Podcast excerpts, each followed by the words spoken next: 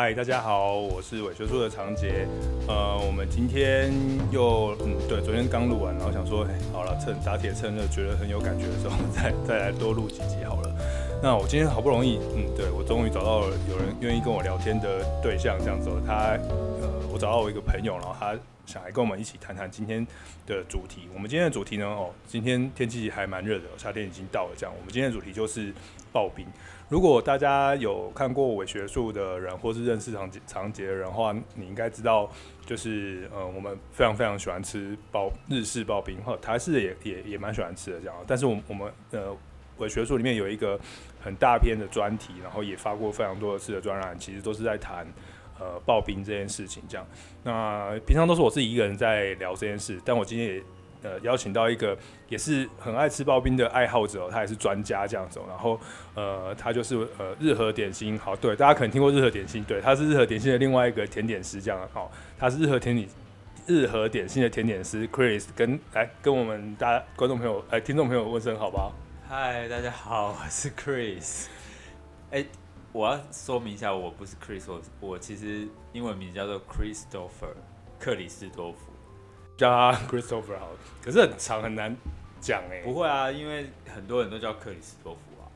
哦，好，那就叫克里斯多夫这样。好，OK，不管。然后我们今天呢，就是来讨论一下刨冰哦。那个 Christopher 他也是一个刨冰的专家，他吃的刨冰有啦，他吃的刨冰搞不好呃比我还要多这样子。我们各自有不同的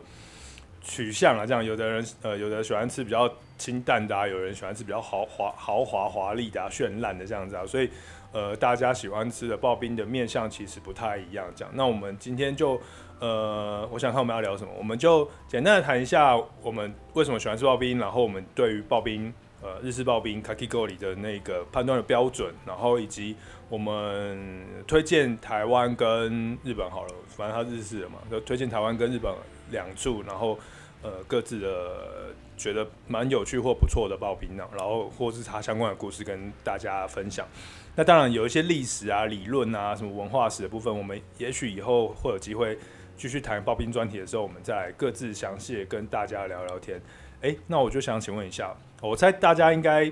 呃知道我学术的人应该知道我对刨冰的标准啊，然后所以我等一下再说好了。那我们先请问一下那个 Christopher，你觉得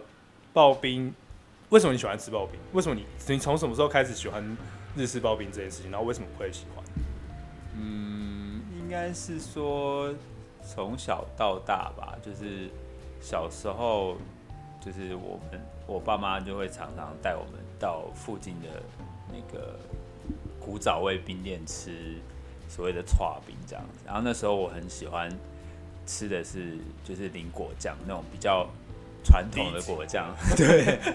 比较传统的果酱，像草莓，因为我那时候小时候很喜欢吃草莓这样子，所以就以为草莓就是应该是那个味道。说草莓，可是对啊，然后长大以后，一开始后来，呃，应该说我国高中的时候就开始比较多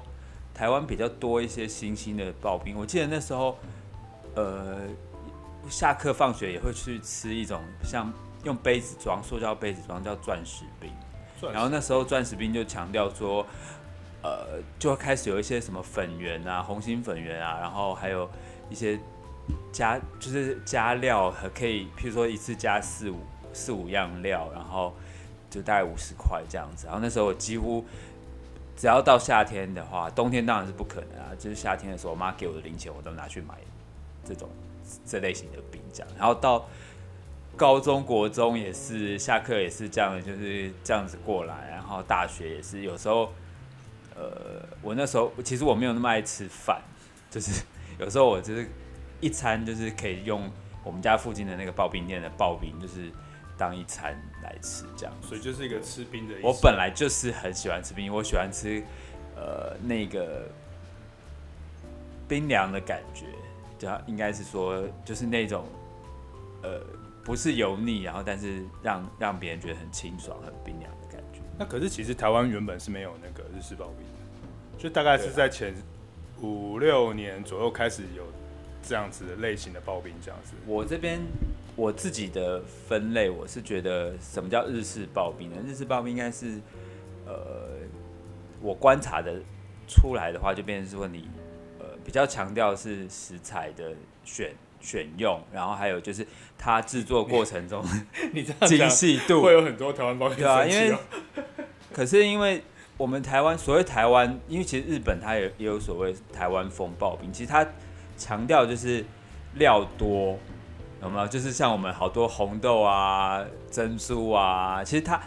我当然是觉得食材当然是很重要，但是我们强调是料多又大碗，对那种那种丰盛的感觉，跟日本传统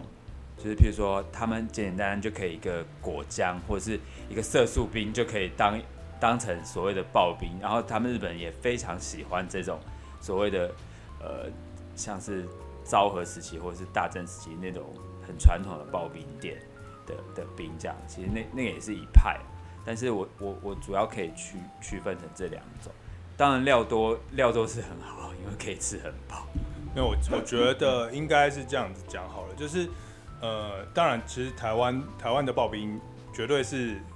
日治时代传过来的这样子。从呃，虽然华人本来就有吃冰，我们今天不是不讲文化史嘛，就是华人本来就有吃冰的习惯，世界各国的人都有吃冰的习惯。但是，呃，刨冰这种透过机器，然后刨削冰体，然后出现了雪花般的，呃，颗粒也好，雪花般的冰体也好，然后放到碗里面、盘子里面、杯盘里面，然后加入糖浆来食用的方式，甜甜浆甜的液体来使用的方式，其实应该是日日治时代的时候从日本呃传过来台湾，伴随着机器，然后伴随着。呃，蔗糖的产业等等进来台湾之后，所带起来的一个吃冰的习惯，然后这吃冰的习惯或娱乐口腔的娱乐方式，这种娱乐方式呢，可能呃，我们华人比较喜欢，台湾人华人喜欢吃一些料嘛，比如说豆类、红豆汤啊什么的，吃他就把它 mix 在一起，然后就变成了我们呃本土比较本土的呃刨冰类型。可是这个东西呃反过回来看，在日本。的刨冰船 Kakigori 进来之前，在日本本身，当然他们可能也有料，也有什么东西，但是他们比较主要，如果说我们要讲日日式刨冰的话，比较主要是讲的是吃那个冰冰体本身，就是那个糖水或者是那个果浆，它可能是一种提升你吃冰的味道，他要吃的是冰这件事情本身。其实我我这边插一下，就是其实观察得到。这个这个这个结论的原因，就是因为，譬如说，我常常看到像 Google 评论，然后是一般的消费大众，譬如说我我在现场，在台湾的现场的刨冰店吃的时候，我可以听到附近的人都在讲说啊，这个这个刨冰啊，就是量好少哦，然后啊不划算啊，一一碗刨冰就要一一百八两百多块这样子，然后其实从这个就可以看到出来两。其实两边的消费者的那种心态其实是有点不太一样，就是我们其实真的是很强调 CP 值，对，就是所谓的 你懂这个意思嘛，对不对？然后另外就是，如果在日本的话，其实它一个一个冰动辄，它其实你换算台币，不管物价，其实也是两三百块啦。如果当季的像，如果像有草莓，我们台湾草莓也是很很贵啊，但如果有草莓、芒果什么什么荔枝啊，是更贵的。是更贵，所以其实，呃，我觉得就是简单来讲，其实真的就是可以分成这个东西。我觉得不能这样比啊，因为其实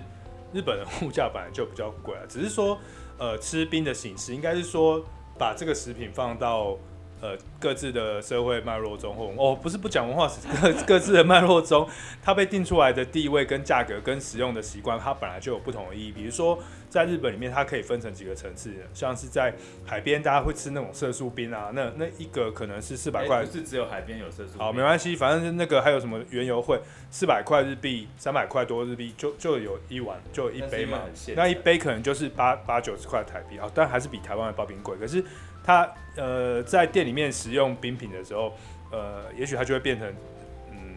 好，呃，八八百块日币，一千一千出头日币，那那个价格就是一个你去料理店吃饭的价格。好，这样讲好了，就是呃，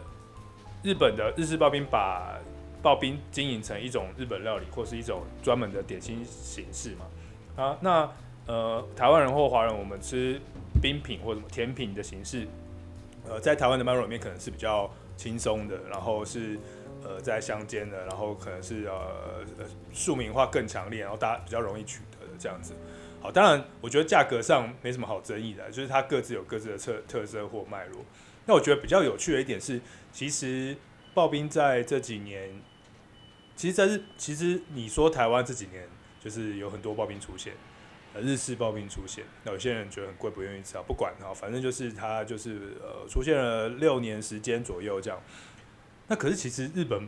本身本地，他们也他们，你现在我们现在心里面想的那种很华丽的大大型包冰，其实也不是。一直都是这个形式呃存在，或者是一也不是说一直都是非常的 famous，就是有名这样子。它也是因为后来的一些媒体的传播啊，然后 SNS 就是社群网络的推波助澜啊，然后大家拍照上传啊，有 IG 啊，有 Twitter 啊之后，然后才造成了这几年的一个嗯比较强大的流行这样子。因为它拍照起来非常好看这样。我记得你是有说过那个。那个日本人吃刨冰是因为那个那个谁啊，那个谁，苍井优的关系哦，是是因为苍井优的关系哦，因为苍井优出了一本书，叫做《今天今天也要吃也想要吃刨冰》，对对对对。然后那本书好像因为那时候很热卖嘛，就是他就去吃了。呃，全整个日本的好几处有名的，像是镰仓啊，什么什么地方的刨冰，然后，然后因为那本书热卖，所以他就带起，好像二零，因为应该是说，应该是说，呃，我其实大概查了一下，就是说日本其实，呃，因为西化，后来因为西化关系，对于刨冰的那个那个民众的接受度，其实都转到所谓的冰淇淋，冰淇淋的那个产品这样。哦然后是所谓的像是我们现在我们对，就是因为 buffet 就是加八会就是加冰淇 淋八会 几八会，然后另外就是像是譬如说呃，那叫什么新冰乐，嗯，说法法布奇诺啊，新冰呃新冰乐这种东西，其实像冰沙类的，其实也算是后来他们很喜欢的，就是前一阵他们也很喜欢，接受度也高的一种。冰产品这样，可是是后来所谓的现在的所谓日式刨冰，它回流到消费市场的契机，就是刚刚那个主持人提到的，呃，苍井优啊，这是日我去查到的资料，这样。其实真实度或者是其实呃确切的确切的真实度，我觉得不是很不是很确定啊，对啊。大家可以自己去看看所谓日文网站，但是我觉得呃，一定是跟媒体相关了，因为我我看了一下那个整个整个趋势，它就是呃日式刨冰的盛行的这个年份或年代，就大概是从两千零五年六年开始之后，然后苍井优的那本书出了之后，然后开始有更多人去找这本书里面的那的的冰品的餐厅，然后呃找完找到之后呢。冰刨冰圣圣地朝圣，然后拍照上传这样，所以我我自己呃从我自己的角度来看，我觉得这个是食物它在媒介上被大量传播之后的一种一种流行的效果，有点像是呃之前我们台湾封什么，或者是世界各国封呃珍珠啊奶茶啊什么等等，它就是呃那个刨冰有被炒炒作起来这样，但当然在在在日本的文化脉络里面本来就。有吃刨冰的这个这个脉络在啊，只是说后来还有被更加的强调，所以呃我自己回到那个什么是好的刨冰这件事情，呃我自己对于呃一个好吃的刨冰的判断或评标准或评准，其实是呃我自己吃了那么多刨冰之后，尤其还有在研究日本刨刨冰之后，我自己的观察是，呃第一个是最重要最重要的一件事情，就是你的刨冰的顶饰跟造型。就我觉得顶饰跟造型是刨冰的很奇怪，日式刨冰的决胜点。呃，你说台湾刨冰，我们吃味道，吃呃料好吃，吃糖水很棒。可是我觉得日式日式刨冰，也许我们也吃好吃啊。可是它有一个很重要的的呃判判断标准是，它的美感或设计要非常的凸显出来。就连是很轻冰的形式，比如说呃有一个在致富的。自然天然冰啊，以后再来讲天然冰。天然冰店它叫做阿佐美冷藏。那它的它的冰品，它的冰其实很简单，它就是一堆雪白冰，然后让你淋上简单的糖浆。可是你在那个阴那种午夏天的午后，然后呃那个老板端上一一一碗那个雪白冰品，然后它削削的非常绵密碎片，然后上面淋上那个呃黑黑的糖浆或者是呃红色的草莓糖浆，那很简单的模样，可是它在那个阳光的折射下，你就可以看到一个很很很美丽的样子。我觉得日本人他们呃日本的日式刨冰非常的强调这种呃视觉性对带给呃吃吃刨冰的人的冲击，所以所以你们现在我们现在才看到这么多日式刨冰用这么华丽的状态去堆叠、去呈现、去呃做做分层，甚至包裹包覆淋酱淋很满等等，它都有它的一个呃。视觉文化上面的脉络啦，我自己看，我自己吃刨冰，我都是看视觉。那那 Christopher，你吃刨冰你是看什么？我记得我一开始对那个日式刨冰产生兴趣，就是因为呃，在台北前一阵子，也不是前一阵，大概几年前开了一家那个九州来的九州纯对九州纯冰这样子。然后我对于就是所谓他们强调的是呃冰冰的制作跟呃，食用的相相对来讲，它它爆成爆冰以后使用的那个流程，还有它的特质上，就是产生一些。它那个机器是那是什么机器？那台不知道什么？出血啊。出血，出血就是很多现在就是它其实是一个老牌子啊，几十年的在日本几十年的老牌子这样。它从很久以前就开始做。手制的手手摇的刨冰的，啊，然后还有一些家用的刨冰，然后后来他有研发出来，就是很多代的所谓初雪的电动刨冰机这样子，他就号称就是可以保留刨冰的口，就是雪绵般的口感，然后另外就是，然后让就是呃除了入口即化以外，就是让冰本身就是不会让呃吃下去以后不会让你头痛这样子。对，适合的问题。对，可是其实说到不会头痛那件事情，我我要这边提一下，就是我其实有时候日本人去日本的时候，呃，专门会去找一种冰叫天然冰。嗯，我刚刚也有讲天然。对，天然冰其实很难取得。呃，我知道在日本其实总共也只有长野，然后埼玉，还有对，呃，奇遇。哦，就是奇遇，奇遇是就是刚刚那个主持人提到那个阿佐美冷藏，对，它其实有自己的冰块的管理的仓库啊，然后制作的那个场所这样子，然后最多的总共有三个地方吧，三个地方是在日光市，就是立木县这样子，对，然后我那时候去朝圣的地方就是，我记得在在在那个东京，它很特别，因为它是专门从东京。就是从立木县的松月冰室，它也是天然冰的那个制作制作工厂。嗯，对，他自己也有开呃冰店冰店，对，然后他把他的冰运到东京的那个东京的三崎市，对，嗯、山崎市，对，就是在呃横滨在下面一点点，就三崎半岛那边这样。嗯、然后我那时候就是为了想要吃那个冰，所以就跑去。找那个店，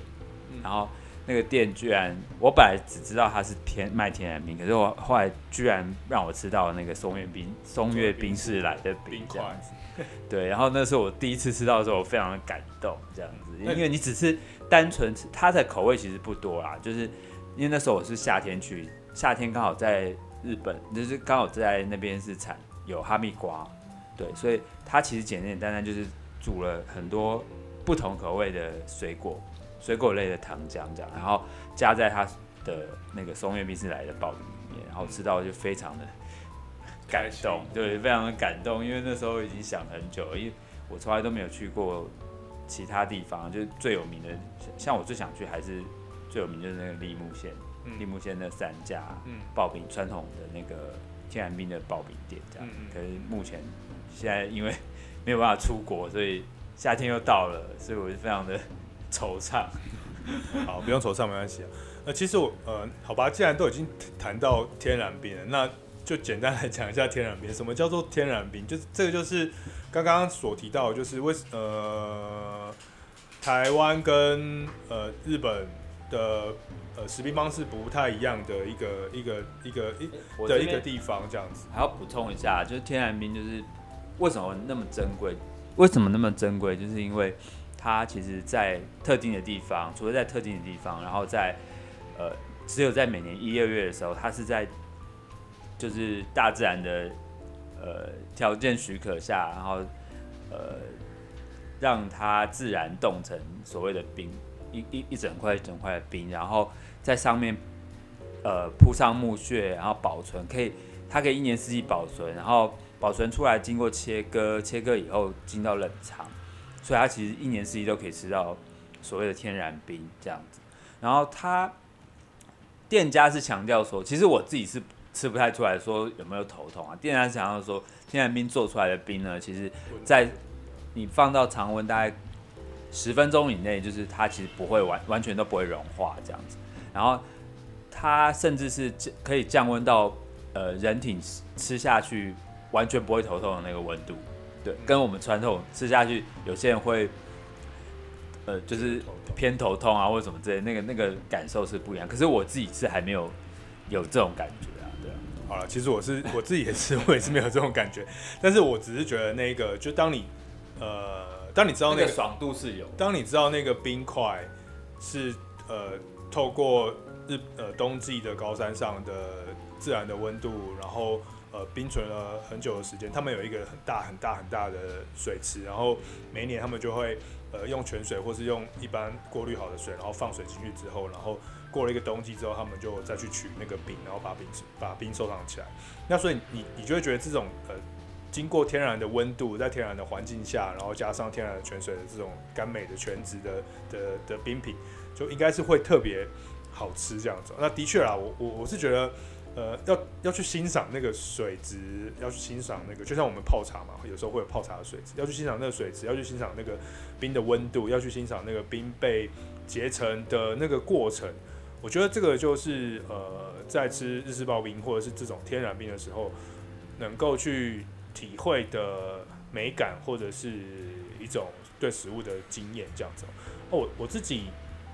在以刚刚那个阿卓美冷藏为例好了，阿卓美冷藏是我一个呃一直很想要去吃的那个日式刨冰的店，这样。那它就是在东京，然后你搭东武铁路嘛，忘记了东武还是西武？东武东武铁路，然后往往致富方向去，然后到致富之后，致富是一个在呃东京的东东京的上面。还蛮远的地方，坐坐坐铁路过去大概要坐火车过去大概要两个小一个多小时到两个小时左右吧。然后呃那个地方呢，它是一个在呃山里面的城镇，哦，那城镇其实还蛮繁华的。为什么呢？因为以前的铜矿啊都是在那边开采的，所以那边以前是一个。还蛮繁华的开开矿的城镇这样子，所以里面就有非常多的小城市啊，然后有一些很很多有有名的神社啊，什么宝登宝山神社啊，然后等等致富神社等等，它的文化也蛮丰富的，呃，遗产蛮多，因为他们就是要主要要要去铸造那些货币的开采的来源这样，所以它有很多遗迹。那在那个地方，因为它冬季其实非常的寒冷这样子，所以。呃，他们的那边的山上就会哦，泉水也很好，那个致富的水水质不错，他们有很漂亮的溪水跟湖水这样，所以他们就呃在山上就有这样子制冰的场所，然后去制作这些呃大型的冰块这样。如果你有兴趣的话，你可以上网 YouTube 或 Google 搜寻，就是阿卓美冷藏或者是呃天然冰阿卓美，然后天然冰。你就可以看到他们制冰的那个过程，哦，还蛮有趣的。就是那个制冰，就是像是一个在一个很大的那个游泳池里面，然后把那个冰块切出来，然后夹出来之后运到旁边，然后再把它的等等这样，很很有趣的一个过程这样。然后那个阿卓美冷藏，它其实有两间店吧，一间店是比较古早味一点，就是像是呃旧旧的房子，小小小庭院，然后老老房子。然后另外一间店就比较现代一点，然后那比较现代一点的店。呃，我去的是那个比较现代一点的店，那现代一点的店就是比较还蛮舒服的，在在那个登宝山的旁边，宝登山登宝山的旁边，然后呃我呃我吃的是呃就是我刚刚讲的天然清冰，然后加上呃草莓口味这样子，所以呃那个吃的过程是非常的，我我用那个要提到那个文学家谷谷崎润一郎的感受，他这个音译的美感哦，就是在那个那天我还记得那天是一个下下雨的阴天，然后在那个阴天的时候，然后外面的雨滴滴答答，有点热热的湿湿的，然后我进到那个店中，然后里面的冷气很舒服，然后就那个光里面的店家里面的灯也没有打得很亮，然后那个外面的灯光阴天的灯光，然后透过窗户进来之后折射到呃。打到那个冰品上，然后冰品折射出一个呃很均匀的白色，然后就在那边吃那个冰。我觉得那个感受，或许冰品本身没有到那个点，但是我觉得整体的美感跟美学，让你觉得吃这个冰那一千二付的很值得这样子哦。我还有更多，我还有很多莫名其妙的很贵的冰，或者是其他的，但是我觉得这个冰让我觉得很有很有感觉这样子。那 Christopher，你刚刚有提到那个。那个雾岛，它叫什么名字啊？啊，我忘记讲了，就是那家店叫雾园啊。雾园，它是在就是三期寺的，呃，可是那边应该都没有人吧？有啊，很多人。那边是一个冲浪的场场，就是一个区域，哎，就是很多东京人都会跑，夏天都会跑去那边冲冲浪，然后。听说那个木村拓哉也在那边吃冰吗？不是，他也在那边有度假小屋，他有房子在那个对，他有时候也会去那边出那个冲浪，嗯，对吧？那个地方好像是叫做一色吧，我记得就是海天一色那个。而且你是叶山夜山夜山亭，你原本不是要去吃另外一间？我原本要去吃另外一间，是它口味比较多，然后它比较多自己的创意创意的。创意的一些食材这样子，什么栗子啊，什么、嗯、有时候是济州梅，嗯，对。可是现在那时候刚好那家没开，所以就跑去跑去另外一间叫雾园的，结果没想到被我吃到那个我刚刚讲的那天然冰的，嗯，对，嗯嗯。好，那呃，当然就是。我们讲日本了，大家不能去，现在不能出国，应该会觉得很痛苦。那不然我们讲讲台湾好了。我们来，就是现在夏天这么热，哎、欸，我们今天假如大家中午听完，然后那个下午就可以跑去吃冰这样。如果是大家下午要去吃冰的话，有没有 Christopher 介绍一下？哦，你的名字很难念的 Christopher 介绍一下，好好介绍一下你的，你你觉得你要推一个最你觉得记忆蛮深刻的兵来推一下吧。我 我这边先讲一个啊，就我我不是打广告，因为。我是我住在淡水很多年的，对，然后呃，我们淡水其实有有一间很有名，大家应该有听过，叫做朝日夫妇刨冰店始祖。对，然后他强调他是冲绳 冲绳风的刨冰店这样子。那里面店内的气氛营造就是都是播所谓的日本传统，但冲绳的那个传统民谣这样子。然后另外它，可是它的口味其实不是不是大家想象的。就是冲绳的传统的刨冰，因为冲绳传统刨冰比较偏是像是红豆类，就是也是对比较比较比较传统的食材这样子。然后另外就是他们好像会有像红豆类，他们所谓的刨冰就是红豆类的东西这样子。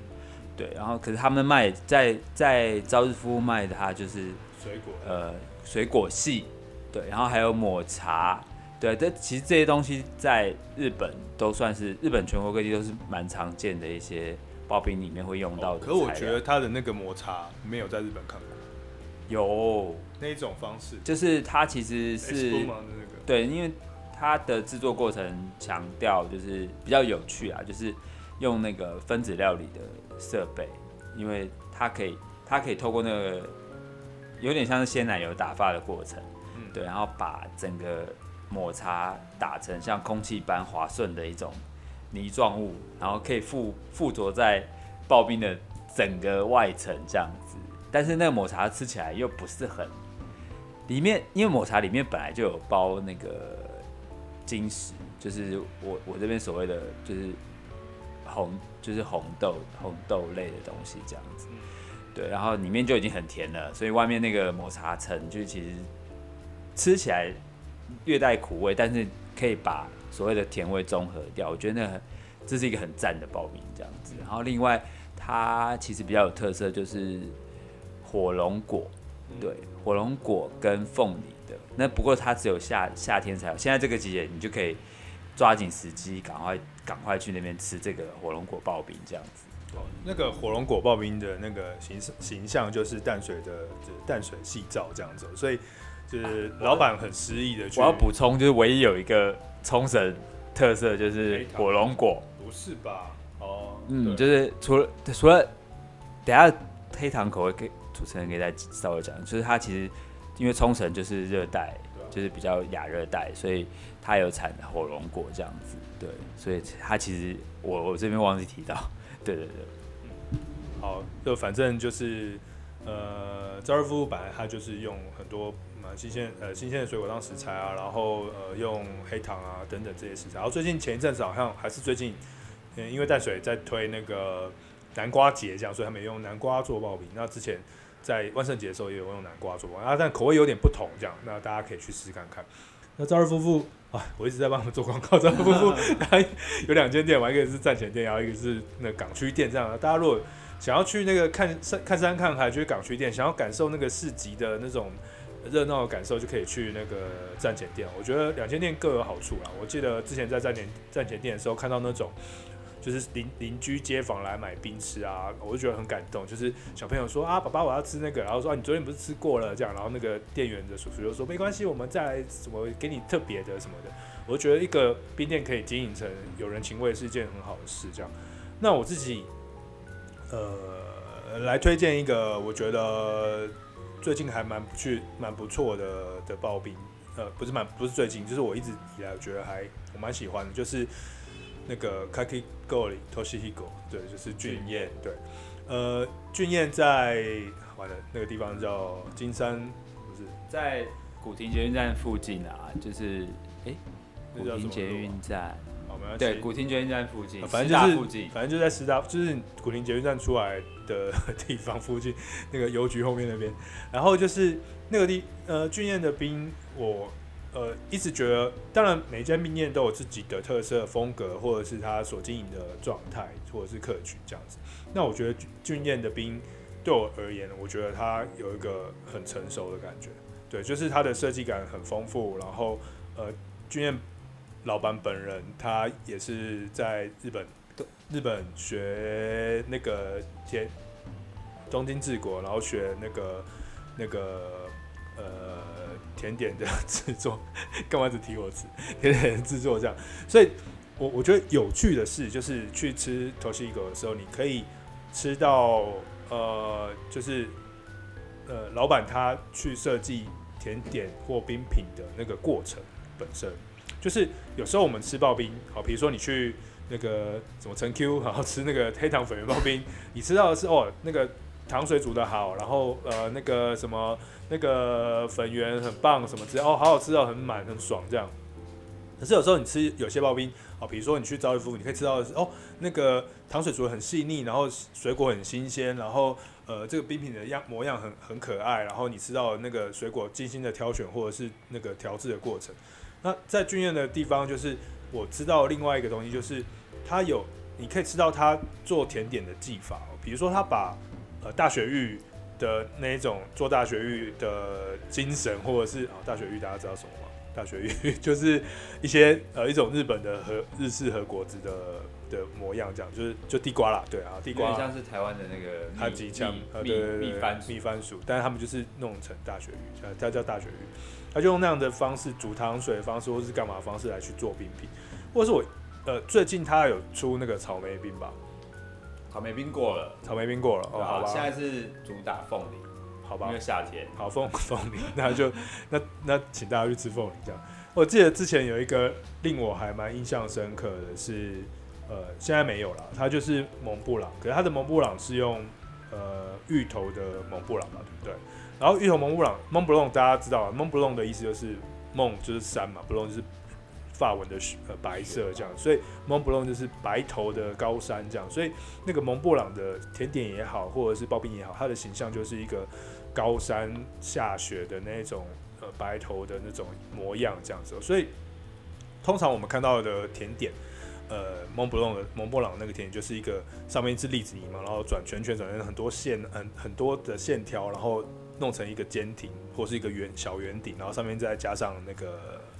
粉，那个糖粉这样，所以它是一个下雪的模样这样。那那个 Toshi-Higo 钧砚他们就用这样子的概念，呃，去做了一个呃芋头口味的蒙布朗。然后那芋头口味的蒙布朗，呃，本身你吃起来的那个浓郁度啊，或者是口感的顺滑度很够之外，模样也很够之外，哦，上面还放了一个呃呃蛋白霜，因为蒙布朗里面本身就要有蛋，蒙布朗的组合就是蛋白霜，呃，那个栗子泥跟糖粉跟。有时候里面会有一个鲜奶油，然后会有那个栗子糖渍栗子这样。那我觉得那个 Toshi-Higo 它还原的很好，也不能说还原，它转译的很好，它把那个呃甜点转成那个刨冰这样子。那最厉害的是它在一堆呃里面的包裹鲜奶油，外面的呃芋头的芋头泥的那个馅料，然后加上那个那叫什么白蛋白霜之后，它最后最后会在上面撒一个。Cheese 粉就是呃，那叫什么？那个、那个、那个、那个、那个什么粉？